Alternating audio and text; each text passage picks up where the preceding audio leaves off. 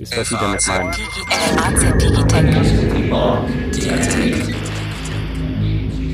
Herzlich willkommen zu einer neuen Folge unseres FAZ Digitech Podcast. Über künstliche Intelligenz und Digitalisierung haben wir hier schon sehr oft gesprochen. Heute wollen wir uns auf einen ganz sensiblen Bereich fokussieren, der großes Potenzial bietet, aber auch große Risiken. Es geht um die Gesundheit von uns allen. Und als Gesprächspartner haben wir uns heute einen externen Gast abermals eingeladen. Und zwar ist das Jochen Werner, Professor Jochen Werner, ärztlicher Direktor und Vorstandsvorsitzender des Universitätsklinikums in Essen. Hallo, Herr Werner. Hallo, Herr Amboster. Sie haben als sozusagen ähm, Frontrunner schon vor Jahren ausgerufen, dass Sie das Universitätsklinikum Essen zu einem Smart Hospital machen wollen. Was verstehen Sie denn darunter? Ja, Smart Hospital ist natürlich erst einmal so ein Begriff, äh, der einen an viele andere Begriffe, Smart Home und Smart City und so weiter erinnert. Das haben wir 2015 bei uns als Unternehmensziel so ausgerufen und auch definiert. Damals sicherlich noch anders definiert, weil wir einfach gar nicht so weit waren wie heute.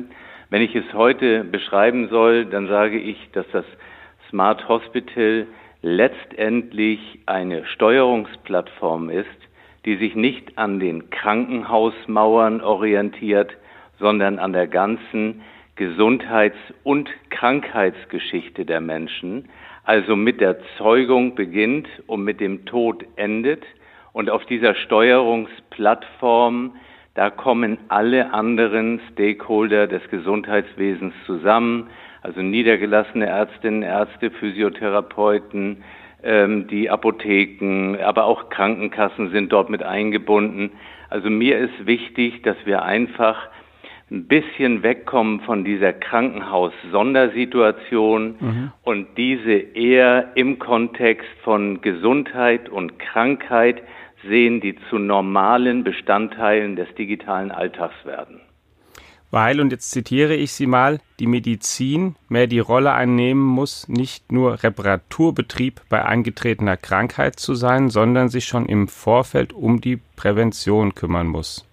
Absolut. Also das, was wir als äh, Universitätsmedizin ja immer gemacht haben, was ja auch absolut verständlich ist, dass man sich auf die Patienten äh, konzentriert hat, die bei uns behandelt werden. Das sind oft schwerstkranke Patienten. Mhm. Das ist natürlich der eine Teil der Wahrheit nur, aber gerade auch seitens der Forschung müssen wir uns und wollen wir uns zunehmend damit befassen, was denn im Bereich des gesunden Sektors passiert und wann die Momente sind, wo quasi eine, Krank eine Gesundheit langsam in Krankheit übergeht.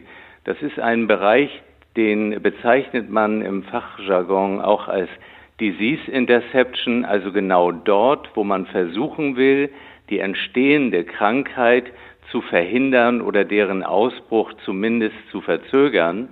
Und dieser ganze Bereich, das ist natürlich ein kontinuierlicher Übergang. Und deswegen ist es mir so wichtig, dass wir ähm, wirklich die Gesamtheit betrachten und uns nicht nur auf diesen, wie ich es damals sagte, Reparaturbetrieb beziehen. Wieso ist denn das Thema für Sie jetzt gerade so wichtig? Welche technischen Durchbrüche haben denn geholfen, dass Sie sagen, wir können das jetzt so angehen? Also das ganze Thema befasst mich seit vielen Jahren in der Weise, dass ich sage, im Krankenhaus sind viele Abläufe noch äh, nicht befriedigend. Ähm, da kann man immer argumentieren, Krankenhaus ist anders. Aber wenn man es trotzdem ganz kritisch sieht, vom Anmeldeprozess der Patienten, weil sie einen Termin haben möchten, bis dann zum ersten Besuch mit dem Parkplatz zu finden, die Schwierigkeiten, dann die äh, das Finden der zuständigen, äh, äh, des zuständigen Bereichs im Krankenhaus, das fehlende verfügbare Bett, die verschobene Operation. Das bedeutet einfach nur, es gibt viele, viele Prozesse, mhm. die müssen wir einfach weiter optimieren. Und das muss jetzt erstmal das Ziel sein. Ähm, da hat man lange zugeschaut, ja.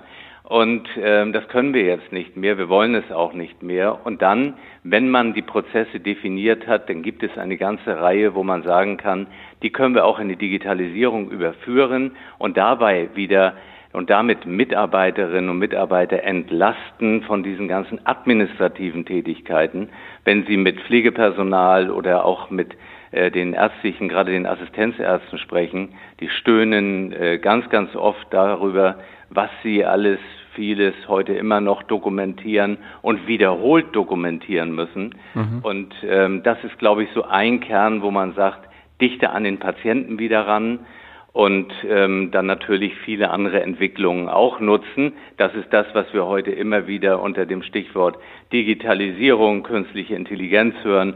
Und das geht natürlich am Gesundheitswesen in keiner Weise vorbei. Welche Technik ermöglicht denn, dass ähm, Sie die Hoffnung haben, dass eben auch Assistenzärzte weniger dokumentieren müssen? Dass sozusagen ist es dann so, dass Patienten permanenter, ich nenne es mal, überwacht oder gescannt werden, dass Daten automatischer erhoben werden, die dann irgendwo einfließen, dass das der also, Arzt nicht mehr machen muss? Genau, zum Schluss, ähm, oder was heißt zum Schluss, in absehbarer Zeit werden natürlich Daten der Patienten direkt quasi erfasst. Mhm. Das gibt es ja heute schon.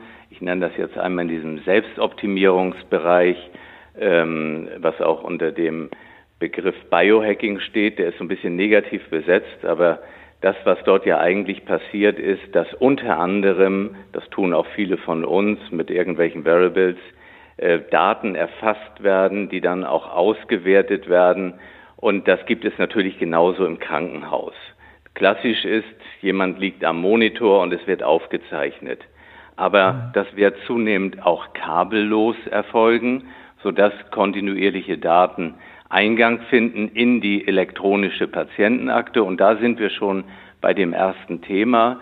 Das ist eben gar nicht so einfach, weil viele noch gar nicht die elektronische Patientenakte haben. Mhm. Bei vielen kommen noch die ganzen Papierbefunde an, die dann wieder wegsortiert werden müssen, neu sortiert und gesucht werden müssen. Und das ist schon ein großer Schritt, sag ich mal, wenn, wenn das umgesetzt ist. Und bei aller äh, Furcht vor Neuerung, die aller, allermeisten begrüßen das dann auch, wenn die elektronische Patientenakte funktioniert, weil man damit zum Beispiel auch diese wiederholten Befragungen reduziert. Immer wieder, mhm. was haben Sie für eine Familienanamnese, was war mit dem Großvater. Und das wird ja mehrfach in Krankenhausaufenthalten abgefragt, mehrfach eingetragen.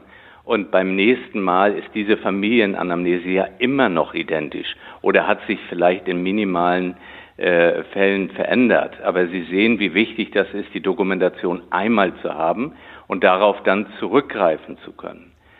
Bei uns war ein wesentliches Moment, dass wir in Essen keine äh, zentrale Notaufnahme hatten. Wir hatten nur eine Notaufnahme für Traumafälle.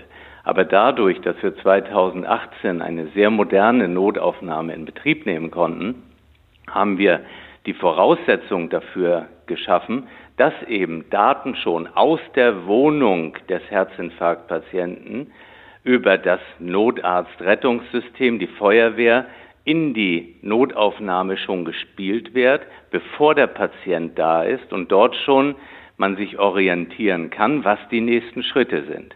Da was sind, sind das zum Beispiel für was sind das zum Beispiel für Daten? Das ist sozusagen der, der Notarzt, der dann die erste Diagnose durchgibt? Genau, die erste mhm. Diagnose, das EKG, Herzfrequenz, also dass diese Daten quasi direkt in die Notaufnahme gespielt werden und dort die Notärzte, die Notärztinnen sehen können, oh ja, hier zeichnet sich ab, das könnte ein äh, Herzinfarkt sein. Wir informieren gleich unsere Kardiologie, die dann am besten auch schon mit dem Herzkatheterplatz bereitsteht. Ja? Mhm. Also dieses Thema, und das war für uns einfach deswegen gut, weil wir es nicht hatten und ein vielleicht schon 15 Jahre funktionierendes oder mehr oder weniger funktionierendes System komplett umstrukturieren mussten.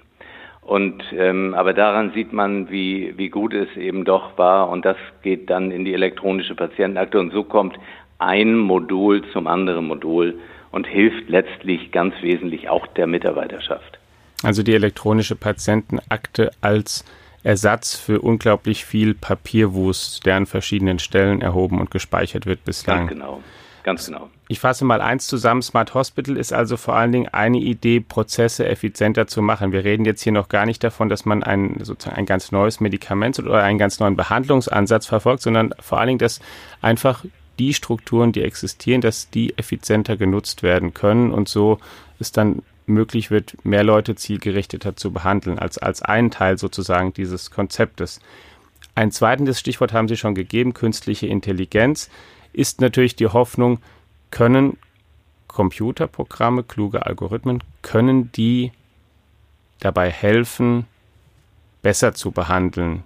Sind die in manchen Gebieten besser als Ärzte? Sie selbst sind eine Partnerschaft eingegangen mit Siemens Healthineers, und da gibt es ein, ein Programm, der AI Pathway Companion 1, den Sie verwenden. Was geht denn mit KI heute schon im Krankenhaus? Was, was diagnostizieren denn Computer bei Ihnen?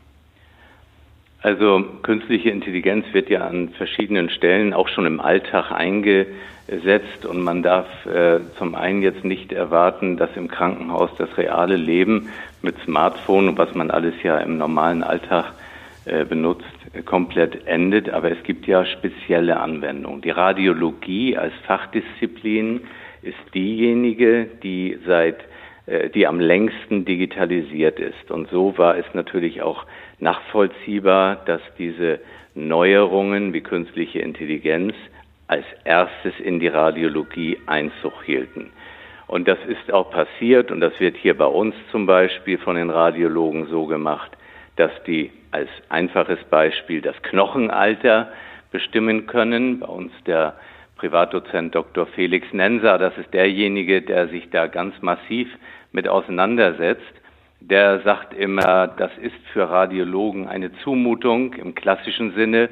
Die wälzen immer noch dicke Bücher, um zu sehen, wie alt äh, der Mensch eben an der Röntgenaufnahme der Hand bemessen dann auch wirklich ist. Und das haben die über ganz bestimmte Algorithmen hier erarbeiten können, so dass dieser Untersuchungsprozess viel, viel schneller und auch genauer ist. Das ist ein Beispiel. Dann gibt es bestimmte Lungenerkrankungen, die hier KI unterstützt äh, diagnostiziert werden oder Vorhersagebestimmungen, ob sich Lebergewebe regenerieren kann oder nicht. Das ist dann wichtig, wenn man einen Großteil der Leber entfernt und man nicht weiß, hat man genug kritische Lebergewebsmasse, um äh, den Menschen überleben zu lassen. Oder zum Beispiel die Vorhersagbarkeit von Metastasen im Kontext von bösartigen Erkrankungen. Das ist so die eine Geschichte. Mhm. Dann kommt immer mehr ins Spiel, weil auch dort die Entwicklung nicht aufgehört hat, die sogenannte digitale Pathologie. Jetzt haben wir dann auch bei der Pathologie solche Datenmustererkennungen. Und jetzt müssen Sie sich vorstellen, dass diese Daten sowohl aus der Radiologie als auch als aus der Pathologie zusammengeführt werden werden. Und dazu noch Daten aus der Labordiagnostik, aber auch Daten zum Beispiel aus dem Augenhintergrund, von dem man weiß, dass das Augenhintergrundmuster einen hohen Vorhersagewert hat hinsichtlich Herz- und Gefäßkrankheiten in den nächsten mhm. Jahren. Und so kommt man von einer Disziplin in die andere und dann kann man sich sehr schnell vorstellen, dass kein Mensch mehr so viele Diagnostikdaten überblicken kann, und dass diese Maschine dann dazu beitragen wird, die verschiedenen Befunde zusammenzuführen und zu interpretieren. Und das wird für mich der ganz große Schritt in einer wirklichen interdisziplinären KI-basierten Diagnostik. Und da wird es auch dazu kommen, dass neue Krankheitsbilder identifiziert werden, die man heute noch gar nicht erahnt.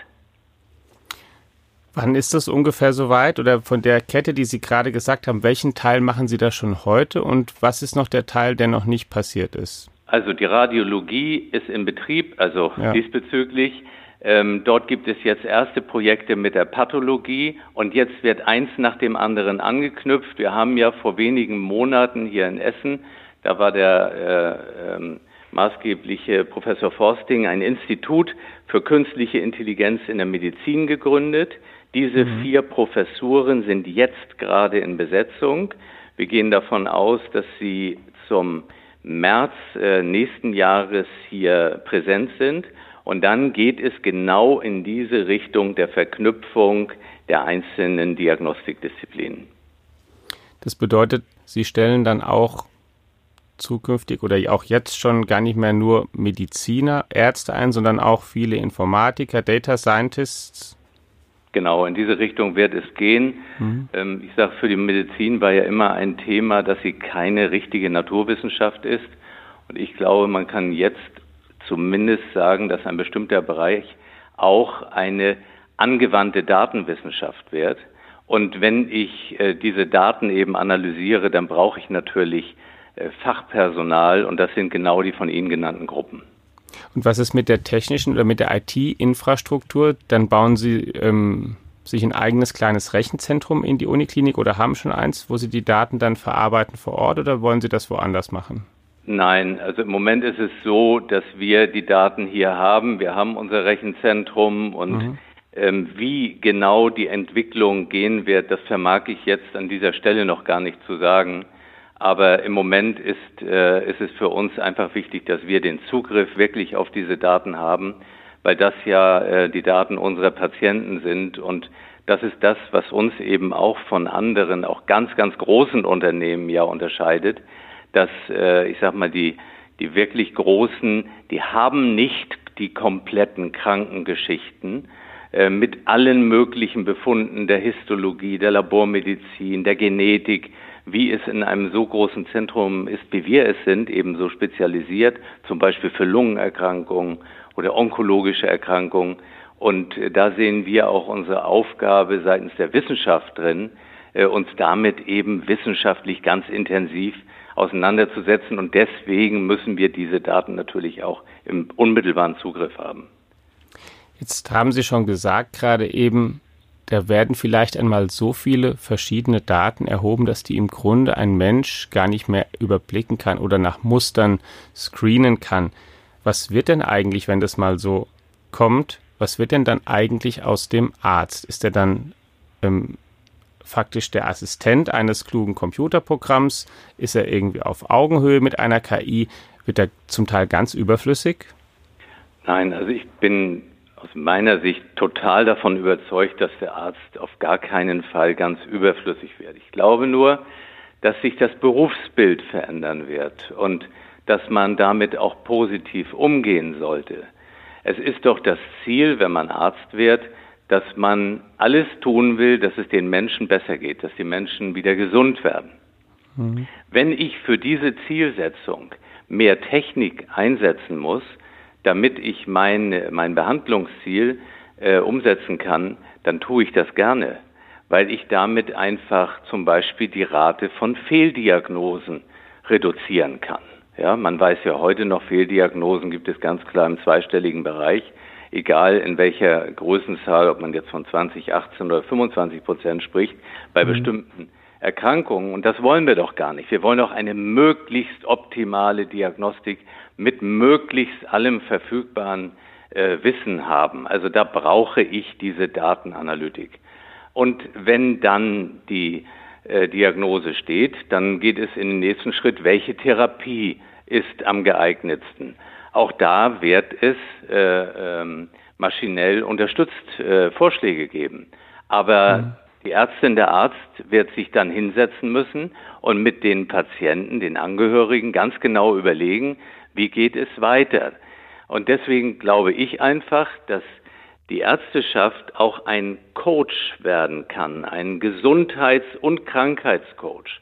Und zwar schon anfangend, bevor die Krankheit wirklich ausbr äh, äh, ausbricht.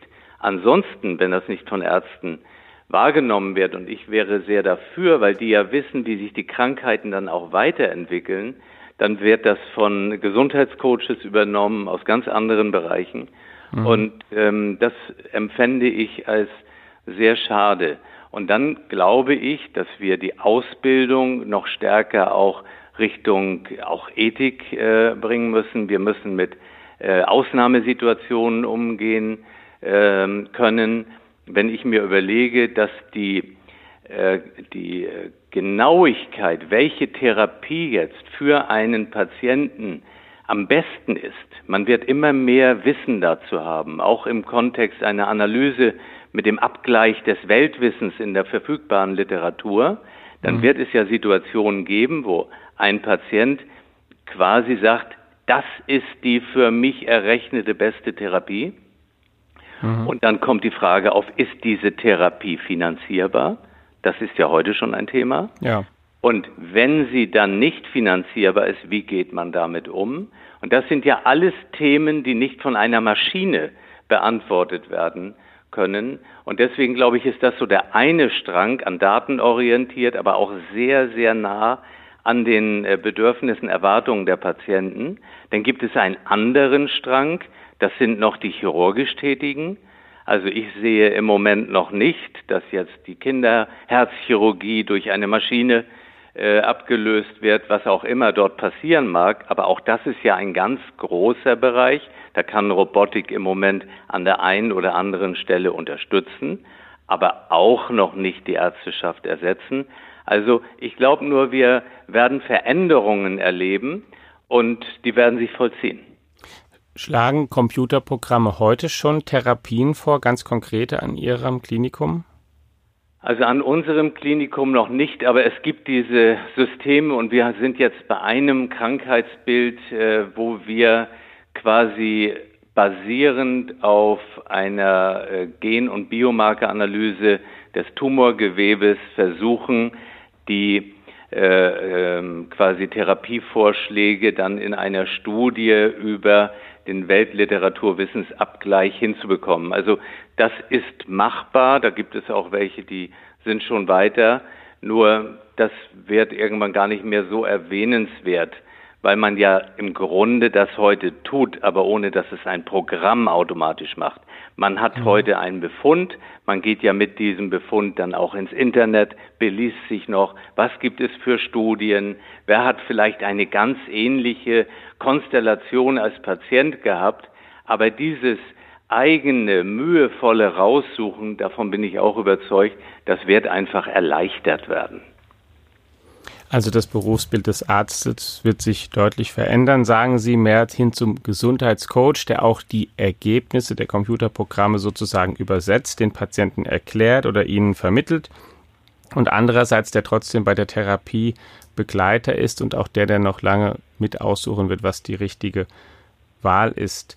Eine andere Frage oder die mir mal jemand gesagt hat, wenn es um KI in der Medizin geht, ist ja auch die, wenn die jetzt besser werden, die Algorithmen, und dann, das haben Sie vorhin ja auch schon angesprochen, vielleicht ganz neue Krankheiten identifizieren, weil sie mehr Daten zusammennehmen ähm, und dann ganz andere Muster entdecken, die bisher noch niemand sah.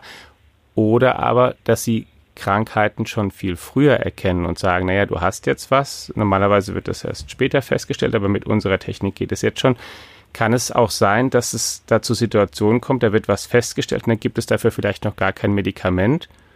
Und man sagt, ich formuliere es jetzt mal sehr überspitzt, man sagt dann vielleicht oder gerät in die Gefahr, sehr vielen Leuten vielleicht zu sagen, naja, sie haben eigentlich schon Krebs, aber es bricht erst in 15 Jahren aus. Jetzt behandeln können wir noch nicht so viel. Ähm, kann sowas sein? Also das würde ich alles gar nicht ausschließen wollen. Es wird mhm. irgendwann, äh, ich sag mal, Vorsorgeuntersuchungen, wenn ich das so nennen darf, oder mhm. überhaupt Erhebungen geben, wo man bestimmte Krankheitsausbrüche mit einer relativ hohen Wahrscheinlichkeit erwarten darf. Nun kann man sagen, ich möchte das gar nicht wissen. Wenn mhm. ich das jetzt weiß, das belastet mich immer. Aber wir müssen trotzdem auch äh, feststellen, dass die Entwicklung in der Medizin im Moment sehr schnell ist. Es gibt viele Forschergruppen, die auch diese ganze moderne Technologie nutzen.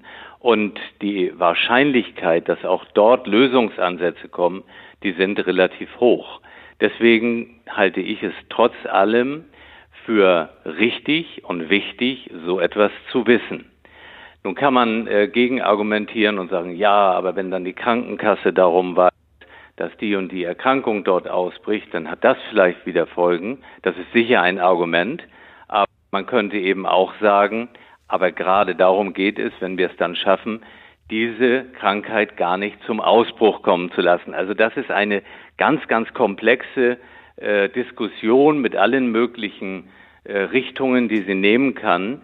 Ähm, wir können das heute noch nicht abschließend beantworten, aber aus meiner Sicht wird es mehr und mehr praktiziert werden und dann muss man mit dieser Situation umgehen. Und dann ist es eben wichtig, einen guten, vielleicht ist das Wort Coach auch nicht gut, aber einen guten Begleiter zur Seite zu haben, der sagt, wir machen das gemeinsam, ich unterstütze Sie, wir passen auf, was es für neue Entwicklungen gibt, damit Sie rechtzeitig davon profitieren können. Aber heute geht es Ihnen ja gut und äh, wir, wir nehmen Sie in die und die Gruppe rein. Da werden sich ja bestimmte Patientengruppen definieren drüber. Also ich glaube, es geht ganz, ganz viel um Kommunikation, um Begleitung in einer solchen Situation nicht alleine gelassen werden mit irgendwelchen Gendaten, die dann der Auftraggeber quasi der Mensch nicht mal versteht, was da alles drin ist.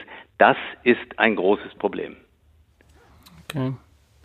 Jetzt haben Sie vorhin auch schon mal gesagt, Smart Hospital ist aus Ihrer Sicht nicht etwas, was sich rein auf das Krankenhaus beschränkt oder auf das Universitätsklinikum, sondern eben viel breiter ist, auch zum Beispiel die umliegenden Ärzte, die Niedergelassenen einbezieht.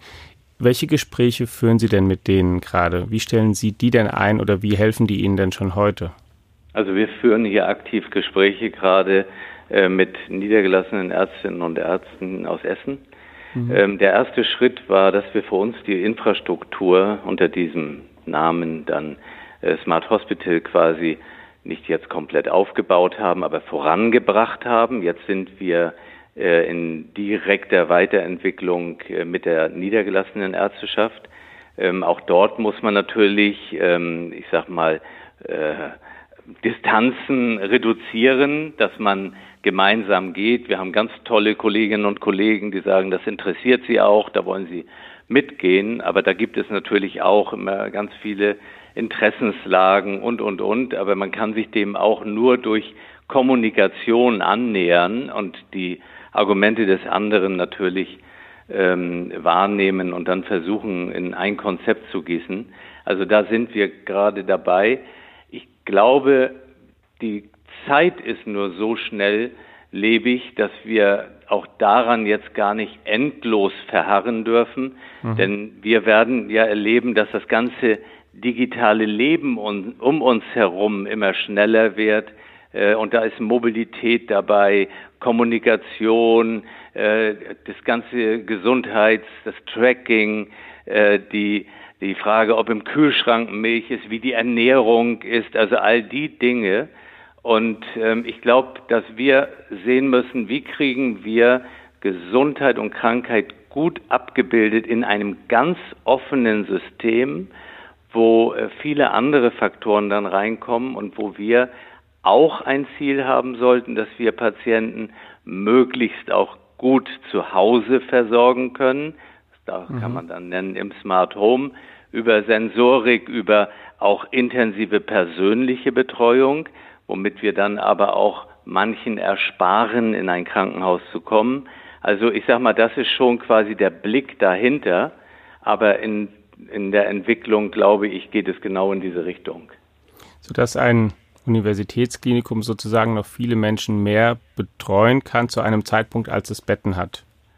Genau, dass wir zumindest viel mehr miteinander agieren und dass dieses Klinikum, wo ich eben sage, das ist nicht durch Mauern begrenzt, mhm. sondern dass ich lieber von einer Plattform spreche und auf der Plattform findet der Austausch statt. Und für ein Universitätsklinikum ist es das Besondere, dass man die Daten wissenschaftlich mit analysieren kann, die man bisher ja gar nicht hatte, weil wenn die äh, Patienten dann im niedergelassenen Bereich oder in der Reha sind, dann bricht in der Regel dieser Informationsfluss ab.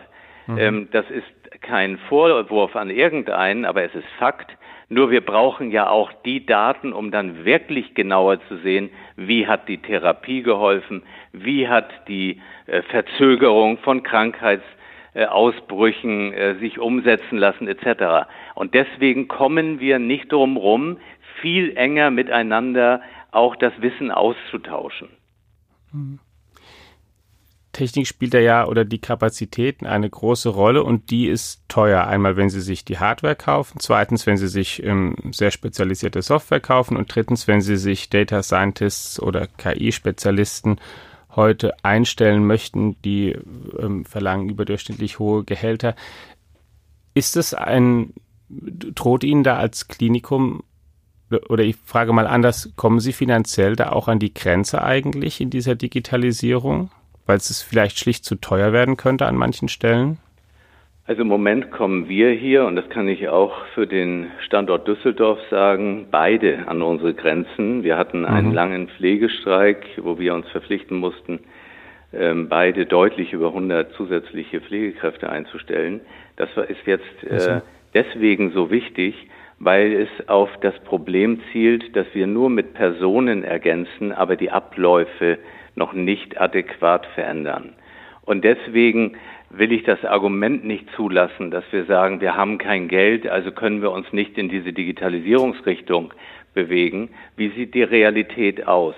Das Ganze ist ein riesiger Change-Prozess. Wenn man sagt, in einem Krankenhaus, das ja auch eine Historie hat, gerade auch eine Uniklinik, auch mit bestimmten Führungsstrukturen. Ähm, da kommt jetzt die Digitalisierung als große Welle an. Und äh, wenn wir das unvorbereitet machen, dann werden wir in meinen Augen das nicht erfolgreich durchsetzen. Also müssen wir in diesen Change-Prozess eintreten und das hat wieder ganz viel mit Kommunikation zu tun, mit Aufklärung.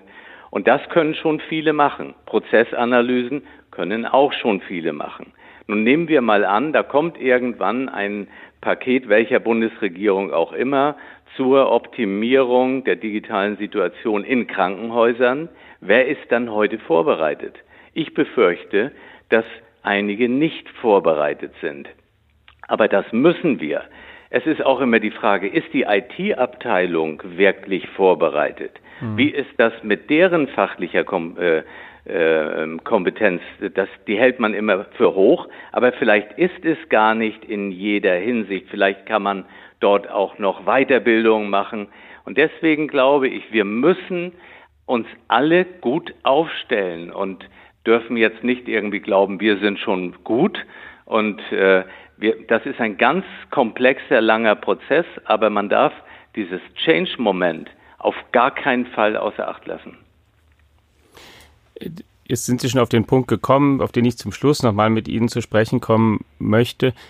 Die Politik und das, was vielleicht auch Gesundheitspolitik in Deutschland anders machen müsste, wenn Sie drei Wünsche an Jens Spahn hätten. Was sind die denn? Drei Wünsche gleich, das verschlägt mir erstmal die Sprache. Also erstmal. Vielleicht reicht ja auch einer, ich, ich, weiß es nicht. Die, ja, ja. Nein, ja. Ähm, erstmal muss ich doch feststellen, dass wir im Moment ähm, schon auf einem ganz guten Weg sind. Also ich glaube, jeder verspürt eine gewisse Dynamik und auch Aufbruchstimmung, was äh, im Kontext äh, Digitalisierung ist, das digitale Versorgungsgesetz etc. Nun gibt es ja viele Aktivitäten, die Herr Spahn dort entfaltet hat.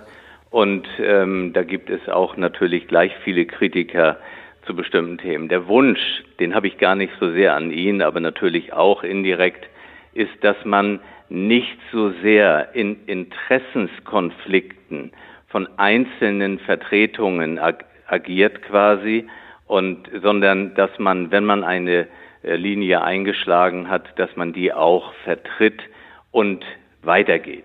Weil in der Vergangenheit wir uns oft gegenseitig gelähmt haben, weil eben die einzelnen Interessens äh, ja bestimmte Veränderungen nicht mitmachen wollten. Nur ich glaube, jetzt sind wir an einem Zeitpunkt angekommen, wo es wirklich nach vorne gehen muss. Und ich bin auch sicher, dass die allermeisten das zumindest im Hinterkopf äh, gleich sehen. Ja, vielen Dank, lieber Professor Jochen Werner. Dankeschön. Mit ihm haben wir gesprochen heute darüber, wie Digitalisierung im Gesundheitswesen ganz konkret aussehen kann, wie KI ähm, sich in die Arbeit der Mediziner einbringen wird künftig. Er ist der ärztliche Direktor und Vorstandsvorsitzende des Universitätsklinikums in Essen. Lieb, vielen Dank, liebe Hörerinnen und Hörer, auch Ihnen dafür, dass Sie zugehört haben über den Fortgang dieser Dinge und auch der in den anderen Bereichen der Digitalisierung informieren wir Sie natürlich regelmäßig in der Digitech App, deren Bestandteil dieser Podcast ist und auch in allen anderen Kanälen und Ausgaben unseres Hauses, auf unserer Faznet-Seite, in unserem interessanten F Plus-Abo, in unserer Tageszeitung, in unserer Sonntagszeitung und in der FAZ-Woche. Bleiben Sie uns gewogen und bis dann. Ciao.